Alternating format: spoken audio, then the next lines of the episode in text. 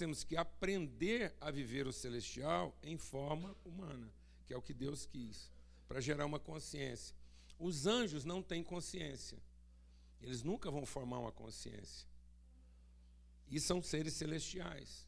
E por que, que eles nunca vão formar uma consciência? Porque eles nunca vão viver em comunhão. Eles nunca vão saber o que é ter o mesmo espírito, o que é ser uma pessoa só, o que é ter uma natureza só. Porque, como seres celestiais, eles têm uma função, assim como os seres terrenos têm outra função. Então, existem os seres terrenos, vivos e tal, e existem os seres celestiais. Mas nós somos exatamente aquilo que faz a, a, a conjunção, a harmonização cognitiva do que é traduzir isso numa forma consciente como uma família, que é o que Deus queria formar. Os anjos nunca serão a família de Deus, serão sempre aqueles que prestam serviço nos céus. Assim como tem os animais prestam serviço a nós. As plantas prestam serviço a nós, assim como os anjos, no sentido de formar essa consciência. O que isso tem a ver com o que nós estamos falando aqui? É que isso é um esforço. Então a igreja ela tem se esmerado em tirar a gente do Egito, prometendo o céu. Então a gente pensa que o evangelho é para tirar a gente do inferno e mandar para o céu. Não, o evangelho é para formar moradores na terra. Para que a glória de Deus encha a terra. E encher a terra quer dizer encher de dentro para fora. Encher como quem transborda até um nível pleno de consciência. Glória a Deus, amado. Pessoas cheias, plenas. E o que, que a gente percebe? A gente percebe que num ambiente e numa cultura onde uma cultura onde as pessoas estão privilegiando demais o resultado, o desempenho, quanto mais a pessoa vai crescendo numa, numa cultura de desempenho, de resultado, de conquista, de dominação, mais ela vai anulando da sua, da sua forma de pensar a arte, as emoções, a poesia, o romance, a contemplação. E a gente vai, às vezes, pensando que isso não é espiritual, que o espiritual é o quê? A gente sentar num culto, rezar, olhar para Deus. Então nós estamos formando pessoas incompletas. Quem está entendendo o que eu estou falando aqui? Então hoje em dia, a sede, deixa Deus ministrar o seu coração, a sede de sobrevivência é tão grande que as pessoas ocupam 80% do seu tempo salvando o corpo. Certo?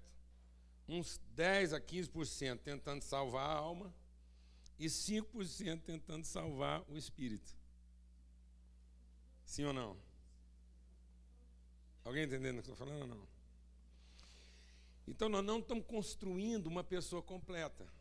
E uma coisa que ficou percebida aqui entre nós, que principalmente nesse extrato social, as pessoas são consumidoras de arte, como quem quer sobreviver. E do mesmo jeito que elas são consumidoras de arte, elas são consumidoras de religião. Então, na verdade, a ocupação principal é salvar a pele, e para salvar a pele, a gente tem saudade de emoções, então a gente consome arte, vai num show, vai num evento, vai numa exposição, compra um quadro e tal. Ou a gente também vai lá e frequenta alguma culto religioso. Mas não é uma construção, não se estabelece uma cultura, porque a gente passa a ser passivo. Alguém entendendo o que eu estou falando? Aí a gente é passivo, aí a gente fica mais ou menos tentando ser anjo ou tentando ser cachorro, como é que é que a gente vai é, sobreviver de alguma forma, de maneira funcional, mas não consciente. Então a gente vem trabalhando há algum tempo com a Ellen e com o Damo o desafio de tudo que a gente faz aqui, amado, tudo que a gente trabalha aqui, é no sentido de construir a pessoa, não é de resolver o problema. Se há um esforço no sentido de levar pessoas numa região mais carente, se há um esforço de juntar um grupo, como agora nós temos um grupo lá na Amazônia, se há um esforço de uma viagem, se há um esforço de um retiro, se há todo o esforço aqui é no sentido de promover uma relação, uma relação que seja consciente e que liberte as pessoas das suas prisões, dos seus limites, para que a gente possa ser um ser pleno. Então a gente foi lá, sentou, conversou em como a gente poderia produzir encontros que fossem encontros transformadores, no sentido de estimular uma parte da nossa vida que muitas vezes está ficando incompleta, não estamos conseguindo ter resposta. Então a gente tem uma percepção, a gente tem um sentimento, mas não tem uma consciência, não tem uma cultura. O nosso país está padecendo da formação de uma cultura, porque nós estamos querendo pautar comportamento a partir de um esforço meritório. Então nós estamos, estamos tentando convencer o povo brasileiro de que se a gente se esforçar, a gente vai merecer. E não é isso. Porque não está construindo uma cultura de valores. Nós não estamos nos tornando pessoas completas. Então isso aqui é um esforço. Esse esforço tem um custo. São dez encontros, e esses dez encontros têm o custo lá, o investimento de R$ 1.250. São dez encontros de duas horas. E são encontros de quê? São encontros de transformação, são encontros de sensibilidade. É um momento espiritual, é um momento físico e é um momento da alma. Então é para construir, para que a gente seja gente completa, para que você possa ser mais ativo e menos passivo. Quase, deixa Deus ministrar o nosso coração, quase no, todas as nossas atividades hoje são passivas.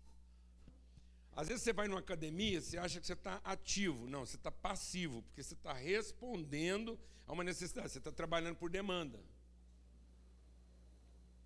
Ou você vai trabalhar, você está um baita do empresário, você está trabalhando, se esforçando, e você acha que você é ativo, não é, você é passivo. Porque você está respondendo, você está trabalhando por demanda. Então, o nosso povo hoje, os nossos jovens, a maior crise hoje na nossa juventude é formar uma liderança o quê? Proativa e não hiperativa. Uma pessoa hiperativa, ela é passiva porque ela não formou uma consciência, não formou uma cultura. Ela não está entendendo o valor daquilo que ela está construindo. Ela está simplesmente trabalhando por demanda ou respondendo a um estímulo. Quem está entendendo o que eu estou falando? Quando você vê um macaco quebrando coco, quando você vê uma galinha correndo atrás de uma quirela, isso é passivo. Tão passivo quanto uma minhoca. Entendeu? Entendeu não? Então é o seguinte, uma das formas mais elementares, não rudimentares, certo? Você me corrige aí. Uma das formas mais elementares, e vamos dizer assim, democráticas e garantidas, de revelar a nossa capacidade de produzir arte. E eu estou falando arte no sentido de, de revelar o que a nossa alma foi dotada por Deus para fazer na construção da pessoa e na formação da cultura. É música, cantar. Entendeu? Porque não é possível. Até um passarinho canta. Um passarinho não vai conseguir pintar, às vezes, um quadro, tocar um violão. Tal, mas ele canta. Um macaco canta. Às vezes você não gosta da música que ele canta, mas ele canta. Um golfinho canta. Então aqui tem gente, todo mundo aqui é mais do que um golfinho.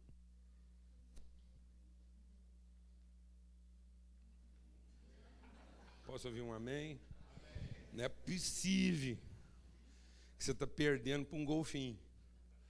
Então a gente quer cooperar na construção de uma pessoa completa, para que você possa ser ativo em todas as áreas. Lá na sua reunião de família, naquele almoço de domingo, você se atreva a ser o cara lá espiritual, que às vezes pensa, ah, eu queria abençoar minha família, fazer uma oração lá, pregar o evangelho, ver se o povo converte para Jesus. Deixa Deus ministrar o seu coração. Às vezes você está pensando em levar a sua família para Jesus. Quem gostaria de ver a sua família assim, conhecedora do Evangelho? Amém? Beleza. Aí você pensa que você vai fazer isso, lendo a Bíblia, orando. Beleza, é isso mesmo. Então, na hora do almoço, gente, queria pedir uma palavra queria ler a Bíblia aqui, fazer uma oração. Beleza. Isso é uma parte. Mas se eles também virem você pagando um mico,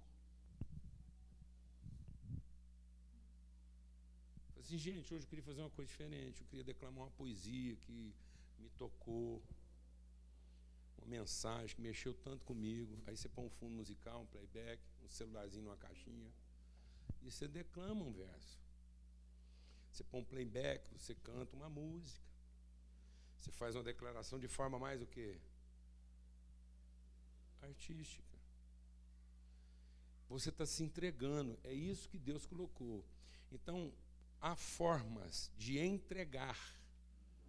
Então, quando a gente fala aqui que a gente tem que doar, entregar, soprar, fluir, então isso quer dizer que nossos dons, nossos talentos, nossas capacidades, nós temos que assumir o risco, nós temos que assumir a ousadia de romper nossos temores e fazer essa entrega. Por isso que a palavra de Deus diz: todo ser que respira, louve, entrai por suas portas com hinos. A nossa desgraça é que a gente aprendeu a cantar para Deus como quem quer seduzi-lo, e não adorar como quem quer imitá-lo.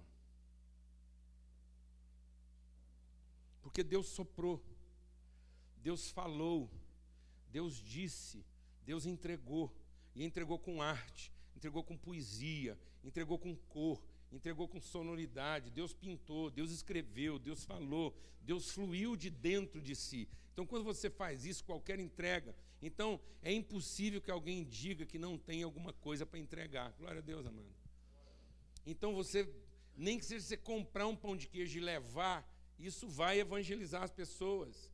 Talvez esteja faltando na sua oração, talvez esteja faltando na sua leitura bíblica, alguma coisa que você entregue, entregue com alegria, entregue com arte, embrulha bem, enfeita bem. Quem está entendendo o que eu estou falando aqui?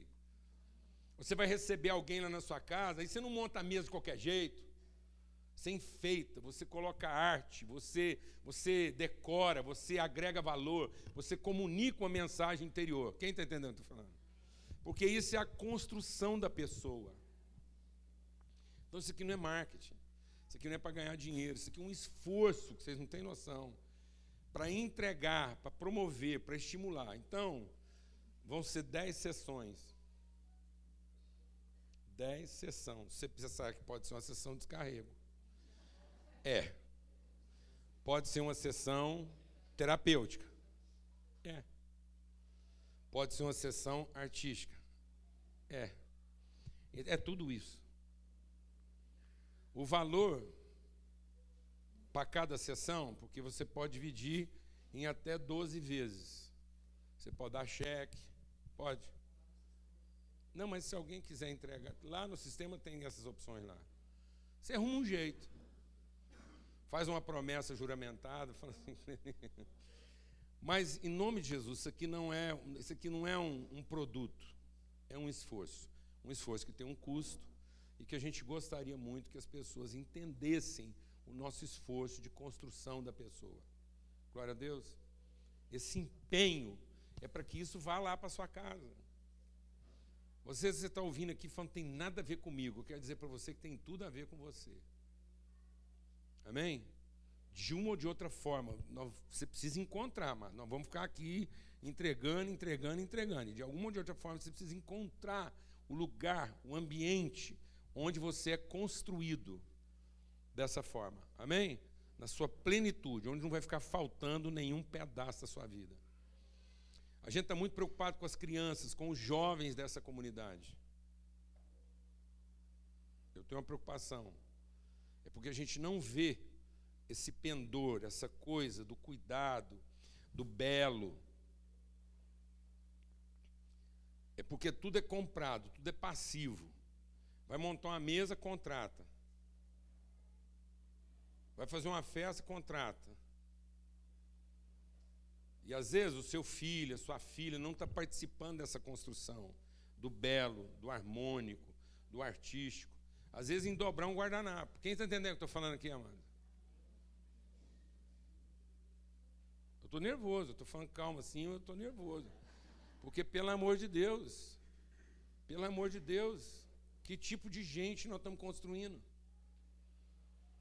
Porque eu vou dizer uma coisa: nós estamos a, ao limite da sinceridade, sem nenhuma sensibilidade. E vou te falar o que acontece com muita sinceridade, sem sensibilidade. Gente muito sincera, sem sensibilidade, é susceptível. Sabe o que quer dizer isso? Fica amargurado por qualquer coisa, emburra por qualquer coisa, desiste por qualquer coisa, desanima por qualquer coisa, se ressente por qualquer coisa. Então, quando você tem um ambiente onde há excesso de sinceridade, e até dizer excesso de sinceridade, toda sinceridade ela tem que ser excessiva para ser sincera. Então, se você tem sinceridade sem sensibilidade, você tem susceptibilidade. E aí você sabe por que, que marido desiste rápido de casamento, por que, que pessoas desistem rápido do, dos compromissos, por que, que empresário ou profissional desiste rápido das suas atividades. Por quê? Porque ele não foi desenvolvido na sua totalidade e ele não absorveu aquilo com todos os elementos que ele tem para absorver. Tanto é que muitas das melhores produções artísticas foram produzidas quando? Quando? As músicas, as poesias. Quando é que o salmista escreveu a maioria dos seus salmos? Quando, irmãos? Alguém está entendendo o que estou falando aqui ou não? Aí hoje, quando o cara pega um problema, em vez dele produzir uma arte, ele enche a cara de cachaça. Ou ele compra um negócio lá para ele ficar bêbado. Ele, aí ele ouve a arte como quem se embebeda, e não como quem é transformado. Quem está entendendo o que estou falando aqui? Glória a Deus. Então nós estamos tratando aqui de um assunto sério. Tá bom? Então eu queria apresentar isso, esse empenho. Quero agradecer muito, viu, da Munhele, o empenho. Tá bom? Se Deus quiser, nós vamos ter outras pessoas aqui soltando a voz. A presença de vocês aqui, maravilhosa. Obrigado por esse empenho, por esse testemunho. Tenho certeza que a vida de todo mundo aqui é transformada nisso, não é verdade? Beleza? Pode. Queridos, bom dia. Primeiro lugar, muito obrigado pela oportunidade. Só umas explicações técnicas. O pessoal que cantou conosco é parte do grupo Cantoria, que é um coral que a gente trabalha também da Empreender. Chegou a Eurídice, que vai estar com a gente no segundo culto. E são todos, com exceção da Adriana Cristina e da Glória, que já tinham experiência, a maioria não tem experiência nenhuma. Então, não precisa saber cantar para participar. Todos são bem-vindos. Nós vamos trabalhar os encontros a partir do repertório do, do Piquititim e da música regional brasileira. E, como o Paulo Júnior diz, para você ter essa liberdade, essa fluidez na casa, no trabalho, na empresa, na rua, no posto de gasolina, enfim. Como eu sempre digo, viu, Paulo? É de Alphaville e Alfavela. Eu trabalho, a gente trabalhou com o coral da HP e eu cantei com o coral, junto com o Damo, em todos os terminais de Goiânia.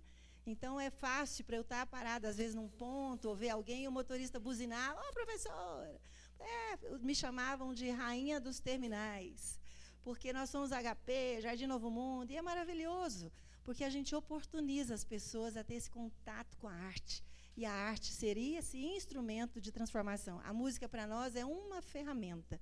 E nesses encontros a gente vai estar discutindo competências de trabalho em equipe, de ética, de socialização, de falar bem em público. Né? Às vezes vai cantar ou vai falar, ruboriza, dá taquicardia, acha que vai ter um infarto. Mas isso tudo é, é precisa, às vezes, é a construção. E a gente vai usar a música popular, regional brasileiro, goianês, que é tão bacana, as nossas expressões, está tudo em casa.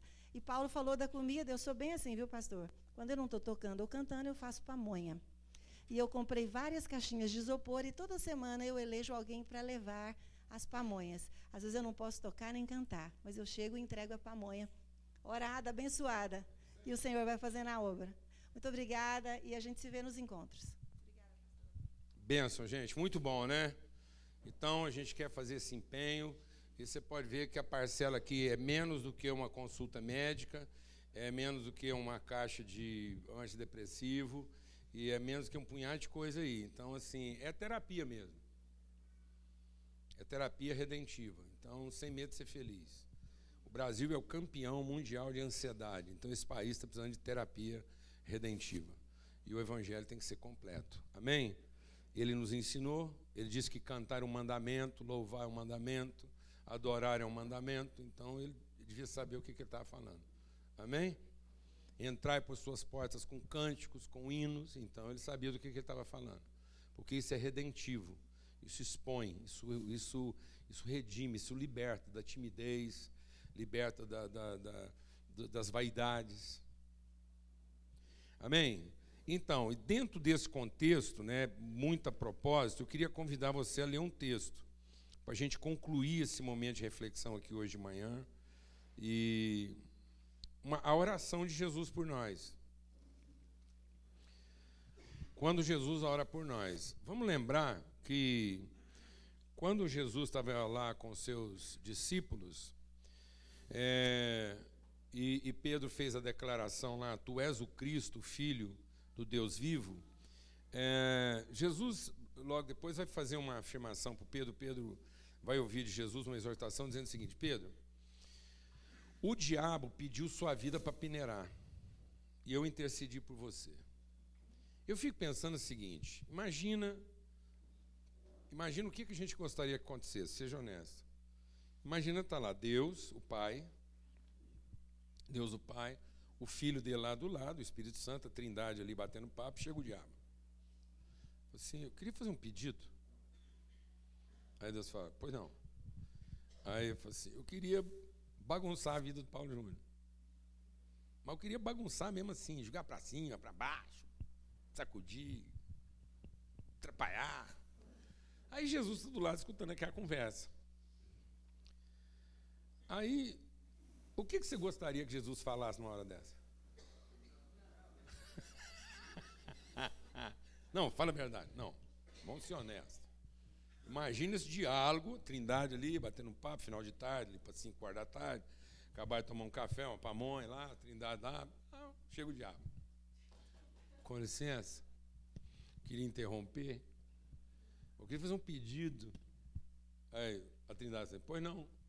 Assim, eu queria bagunçar a vida do Paulo Júnior. Mas queria pôr para derreter mesmo, azarar.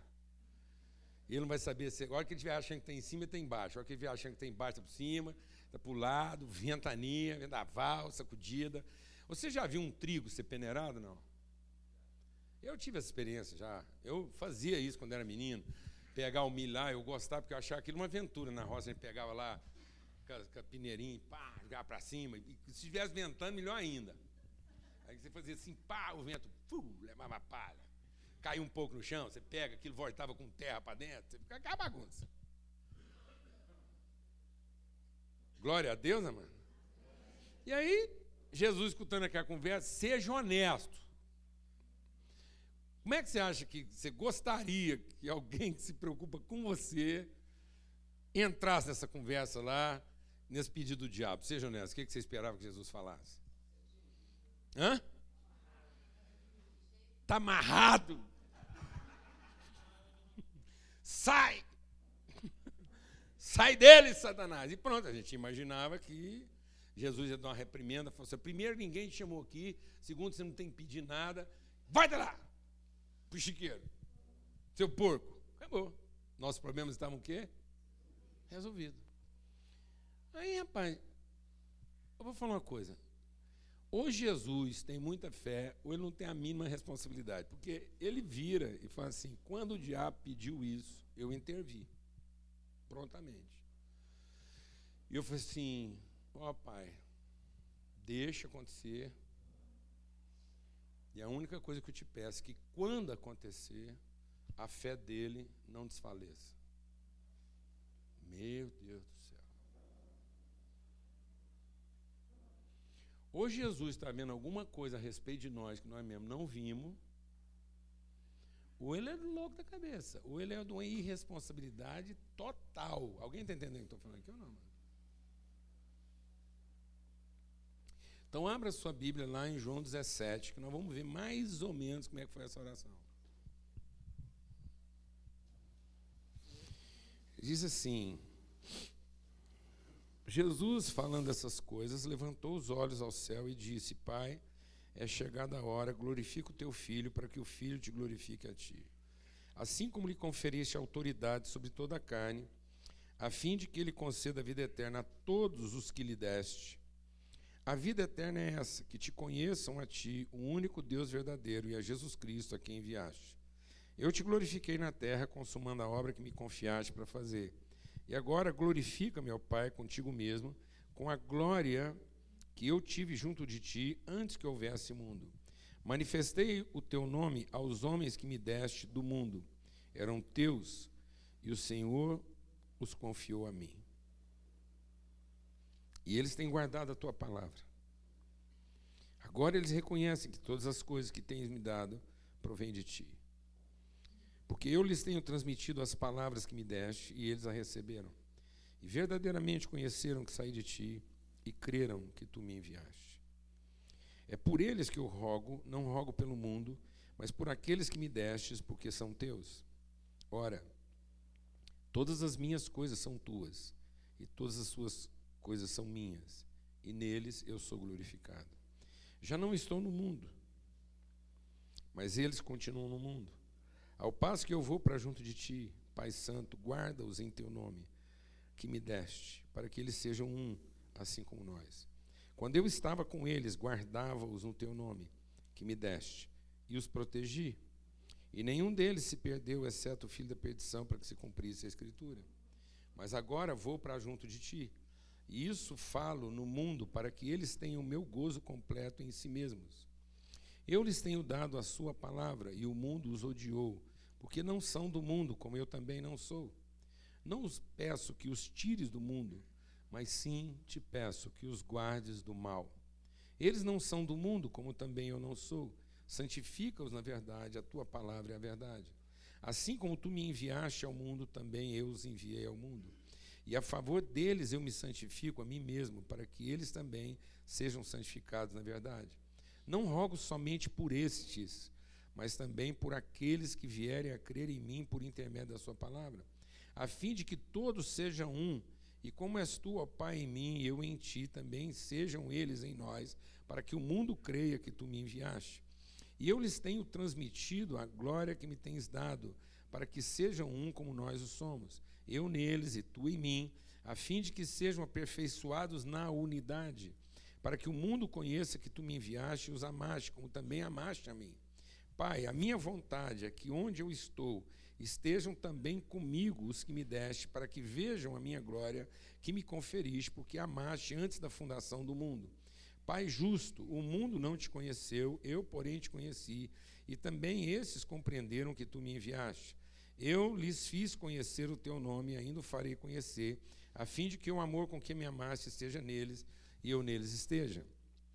Quando Jesus fala que orou por nós, orou por Pedro, para que a sua fé não desfalecesse, o teor da intercessão de Jesus é essa oração.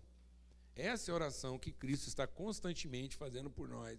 Quando João diz lá, é, não que a gente não tenha pecado, mas fomos perdoados dos pecados. Mas, todavia, se alguém pecar, temos diante de Deus um advogado, Cristo, o Filho, que intercede por nós.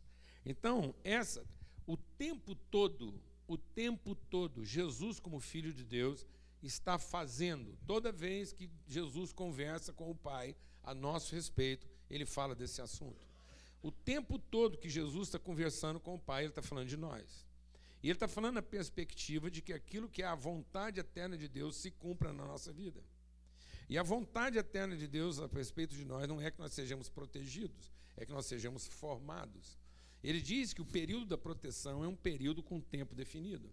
Ele diz: há um período em que eles são protegidos, mas há um outro momento em que eu não estou com eles para protegê-los, mas o meu espírito está neles para formá-los. Então, o grande segredo aqui na vida cristã é entender essa relação de estar e de pertencer. Nós temos uma ideia de que o Evangelho é para nos dar a falsa sensação de que Jesus está constantemente conosco. E ele não está. Ele diz: Eu já não estou no mundo, eu não vou estar com eles, mas o meu espírito está nele. E aí nós temos que ter uma, uma noção clara, a diferença crucial entre estar com e pertencer. E nós temos dificuldade de pensar o pertencer. Ah, eu pertenço a Cristo, é, eu pertenço a Deus, porque nós temos uma bobagem que é a nossa. Nós não temos o nosso, o nosso consciente desenvolvido. Então, toda vez que a gente fala de pertencer, nós pensamos em posse. Então, se eu pertenço a Deus, é como se Deus me possuísse, e não como que eu fizesse parte da categoria da natureza divina. Então, nós, como filhos de Deus, pertencemos a uma natureza, nós pertencemos a uma parte da criação para quem pode existir resistência, mas para quem não há oposição. Deixa Deus ministrar o seu coração. Se nós somos filhos de Deus, nós podemos enfrentar na vida resistência, mas nunca vamos enfrentar oposição, porque nós pertencemos a uma outra natureza. Isso é pertencimento. Por exemplo, muitas pessoas têm dificuldade na vida conjugal de dizer que pertence, até porque hoje em dia seria uma linguagem politicamente incorreta. Ah, a mulher pertence ao marido, que Paulo diz isso. A mulher pertence ao marido e o marido pertence à mulher. E por que nós temos dificuldade? Você teria dificuldade de dizer assim: ah, eu pertenço à minha mulher. Porque você está pensando em quê? Em hierarquia, em mando, em posse. Não. Pertencer quer dizer que agora vocês são um. Vocês são de mesma natureza. Vocês, faz, vocês fazem parte de um único ser. Então, se você disser que não pertence, então porque você é de outra natureza. Eu pertenço aos meus amigos e os meus amigos pertencem a mim. Por isso, Jesus não tem dificuldade de dizer assim: vocês serão meus amigos se fizerem o que eu vos mando. Ele não está falando de controle, ele não está falando de governo, ele está falando daquilo que é a resposta própria de quem faz parte da mesma natureza. Então, quem faz parte da mesma natureza vai sempre responder da mesma forma. Então, eu vou saber que eu sou amigo de Jesus se eu respondo da mesma forma que Jesus responde. Ou seja, se o mesmo código, se a mesma genética, se a mesma natureza que definia a natureza de Jesus é a mesma natureza que me define. Que eu não sou rebelde aquilo. Deixa Deus ministrar o seu coração. Um câncer está, mas não pertence. Por isso que nós temos que ir lá e remover a célula cancerígena. Oh, mas ela não foi formada a partir das substâncias do corpo? Foi, ela foi formada com os mesmos elementos do corpo. No entanto, ela agora é de outra natureza, é uma natureza conflitando com a natureza. Então, toda célula cancerígena é um, é um foco de rebeldia. Na verdade, é uma célula desordenada, é uma célula sem comando. Então, todo foco cancerígeno é porque surgiu dentro do organismo um núcleo rebelde à sua natureza. E aquilo está se proliferando, está desenvolvendo, a ponto de poder matar todo o resto. Então tem que ser removido, tem que ser combatido. Porque não é daquela natureza. Então toda patologia que eu carrego é uma natureza invasora. Por exemplo, o cerrado. Essa coisa aí do Brasil pegando fogo. O cerrado, ele se desenvolveu e se desenvolve em clima mais seco e quente. Quer dizer o seguinte, que quando ah, o Brasil era mais quente, você consegue imaginar isso hoje? Hoje é um dia bom da gente imaginar isso.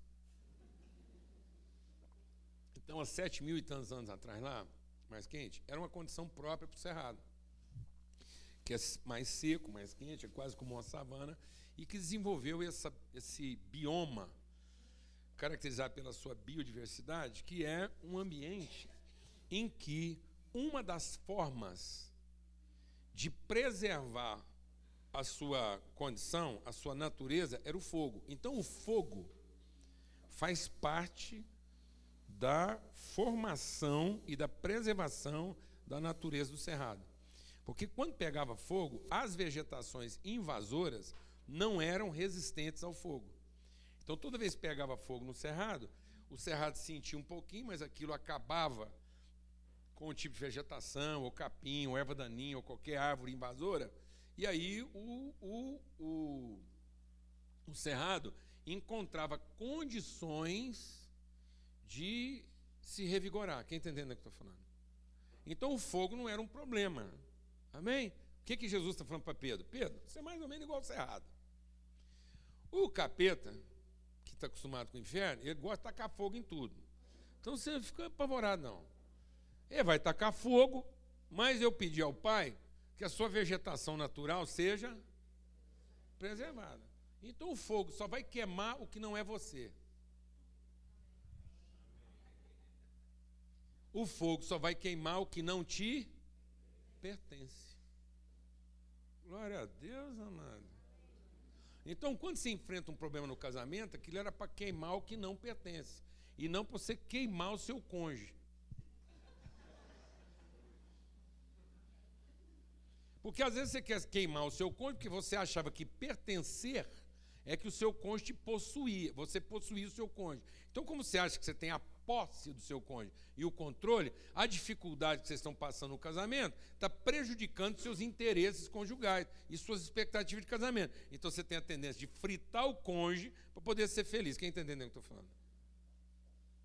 Como se a gente fosse de natureza o quê? Destino. Não, nós somos de mesma natureza. É uma pessoa só. Nós pertencemos. Eu pertenço aos amigos, eu pertenço aos filhos, eu pertenço à família, a família me pertence.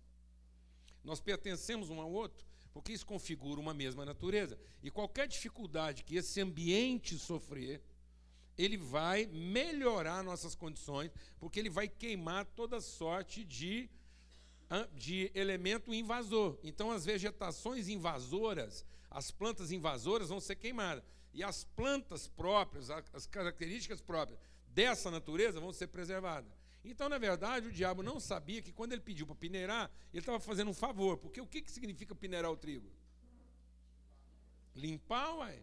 Significa que quando você peneira o trigo, há uma turbulência, há uma confusão. Parece que aquilo é uma coisa danosa, mas, no entanto, na hora que você acaba a operação, o trigo ficou mais trigo do que jamais foi trigo. Glória a Deus, amado. Então essa é a oração que Jesus está fazendo. Ele está falando, Pai, eu vou orar aquilo por aqueles que são o quê? Nossos. Quando ele está falando são, deixa Deus ministrar o seu coração. Para a gente ser curado, porque às vezes a gente está achando que Jesus é Senhor. Por isso que muita gente não consegue entender que a salvação, Jesus é o Salvador, porque Ele é Senhor. Então, às vezes, você, não, você ainda não conheceu Jesus, o Senhor, porque quando você ora, você está, às vezes, sem perceber, você está pedindo que ele preserve a vegetação invasora, porque você não quer o fogo. Aí daqui a pouco você achou que salvou alguma coisa, você salvou o mato.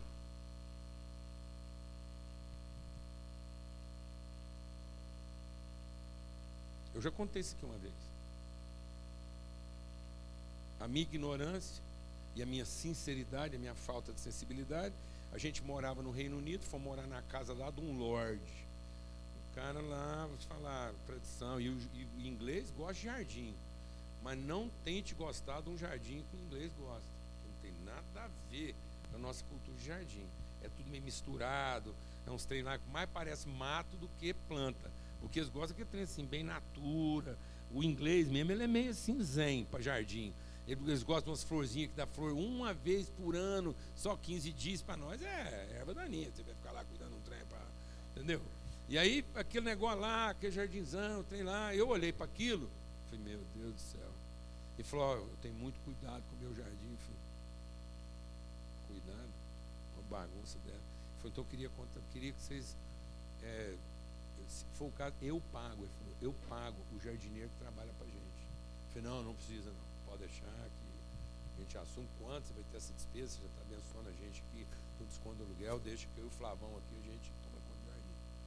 Ele foi embora assim, meio desconfiado, mas metemos a cara. Em menos de. Nós pegamos uma época ruim lá, porque a gente chegou mais ou menos assim na época do fim do inverno. E não tinha flor, então fim do inverno, nada flor. Então a gente olhou tudo assim, meio, meio mato, não tinha flor, tá, foi tirando, arrancando, arrancando. Meu Deus. O dia que esse cara foi lá visitar o jardim, a gente. Aí, ó, tudo podadinho, cortado, o cara chorou. Ele engoliu seco e por respeito a nós, ou seja, a gente foi lá e matou o que pertence, porque teve olhos, porque estava. A gente não entendeu a natureza das coisas nós não tivemos a sensibilidade. Então, na nossa sinceridade, a gente foi susceptível das aparências. A gente foi susceptível das circunstâncias. Então, o que, Jesus está falando para Pedro? Pedro, eu orei para você. Fica firme, para que você não seja susceptível das circunstâncias. Você vai ser um homem agora, você vai amadurecer, porque você vai ter a sensibilidade das circunstâncias, mas você não vai ter mais a susceptibilidade das circunstâncias. E você vai sempre ficar melhor. Quanto mais desafio. E Jesus então está orando, ele está dizendo, Pai, eu estou orando por aqueles que são nossos, são nossos. Eles são nossos, são da nossa natureza. Obrigado. Ó, oh, uma aguinha. Maravilha, velho. Fazia tempo que eu não te vi, hein? Então, e aí é, é, é, uma, é uma situação em que você precisa entender seu pertencimento. Você precisa entender seu pertencimento. E a gente entender nosso pertencimento uns aos outros. Você vai conseguir, você vai ser menos, deixa Deus militar o seu coração. Você vai ter menos susceptibilidade nas suas relações se você entendê-las a partir do pertencimento. Quem entendendo o que eu estou falando aqui? Se você entender que você pertence às pessoas que você ama e elas pertencem a você, que isso forma uma unidade. Por isso que Jesus está dizendo: Eu oro para que eles sejam um. Então, por que, que muita gente aqui, eu vou falar agora para você, entenda de uma vez por todas. Se você só continuar vindo aqui, ouvindo uma pregação, rezando, isso não vai transformar sua condição no enfrentamento dos seus problemas. Porque você precisa encontrar um ambiente de pertencimento, de comunhão. Você precisa encontrar uma relação. Não existe fé e não existe manifestação da graça sem comunhão. Jesus diz: Eu estou orando para que eles tenham comunhão conosco e uns com os outros. Se eu não tiver essa noção de pertencimento, se eu não tenho, uma, uma, uma clareza a respeito de que natureza nós somos, o que povo é esse, que característica nós carregamos, que um vai lembrando o outro. E então aí nós vamos perdendo a nossa o quê? Susceptibilidade. Então, na nossa sinceridade lá no jardim, nós fomos susceptíveis, quase acabamos com o jardim. Quase destruímos tudo. Aí nós tivemos que chamar alguém, pagar caro, chamar um especialista. E ele foi lentamente recuperando aquilo tudo conforme a sua natureza e não conforme a sua circunstância, o seu momento. Porque às vezes você está num momento exuberante, está achando que está tudo certo. E você está num momento decadente, você está achando que está tudo errado. Porque você não conhece a sua natureza. Aí você fica susceptível da sua circunstância, achando que Jesus vai estar com você. Não, Jesus não está, não. Ele é em nós. Ele não está aqui. Não adianta falar, agora eu vou agarrar com Jesus. Não, mano. Agarrar com Jesus é ter uma consciência inabalável de que Ele vem entregar o seu espírito para que nós fôssemos da mesma natureza. Que nós pertencêssemos a Deus tanto quanto Ele. Por isso que era importante ele passar por tudo aquilo, por toda aquela humilhação e não desfalecer. Ele diz: No mundo tereis aflições como eu tive. Vocês vão ser desprezados, traídos, as coisas vão dar errado. Faça tudo certo. Faça tudo certo. E no fim pode dar tudo errado. É isso que ele vem mostrar. E isso não vai desconstruir você não vai fazer você desistir das pessoas, não vai fazer você desistir das relações, não vai fazer você desistir dos amigos, não vai fazer você desistir da família. Porque com tudo que aconteceu, Jesus continuava entregando a vida dele por quem? Por aqueles que lhe pertenciam e por aqueles a quem ele pertencia.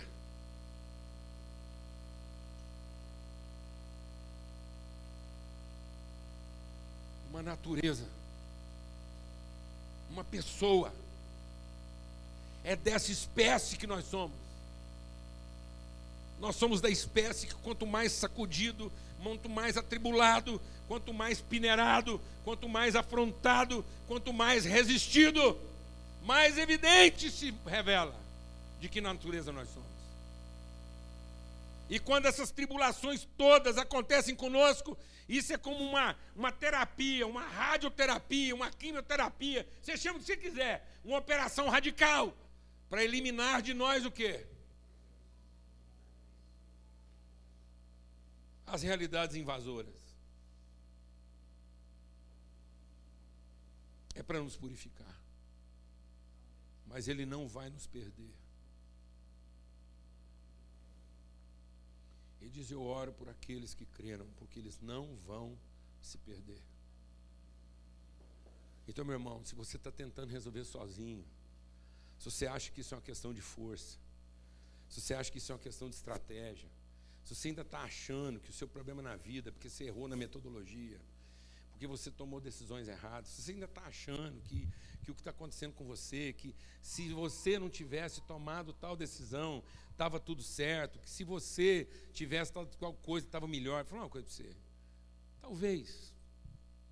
Talvez o fogo tinha demorado mais para pegar. Talvez o fogo tinha queimado menos coisa. Menos coisa. Mas não se iluda, não, mano. Só foi uma conversa lá em cima. Entendeu? Alguém aqui está entendendo o que eu estou falando? Não. E sabe qual é a desgraça? Essa conversa aconteceu e nós não estávamos lá para participar. Ô, ô, ô, Jesus, pera lá. Minha vida. Agora o capeta está pedindo a minha vida. Então, Pedro não estava lá.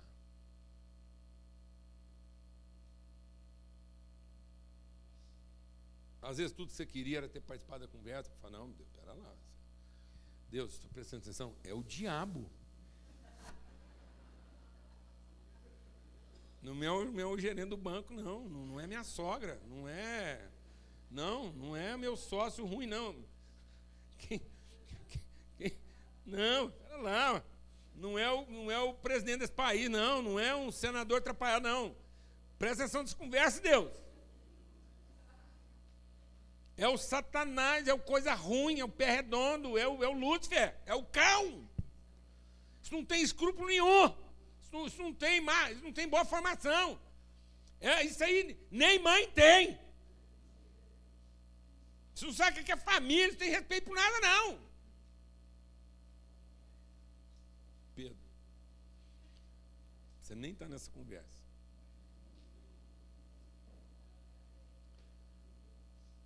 Quem está crendo nisso aqui? Você crê nessa palavra? Então recebe isso. Recebe esse pertencimento. Recebe a oração de Cristo em favor da nossa vida. Recebe isso.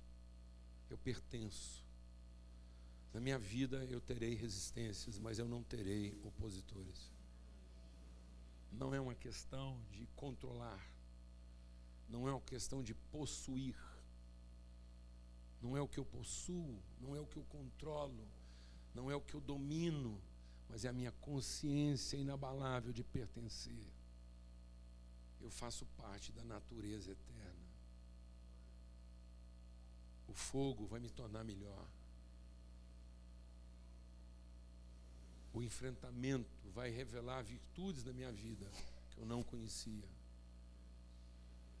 As tribulações vão remover de mim as vegetações invasoras.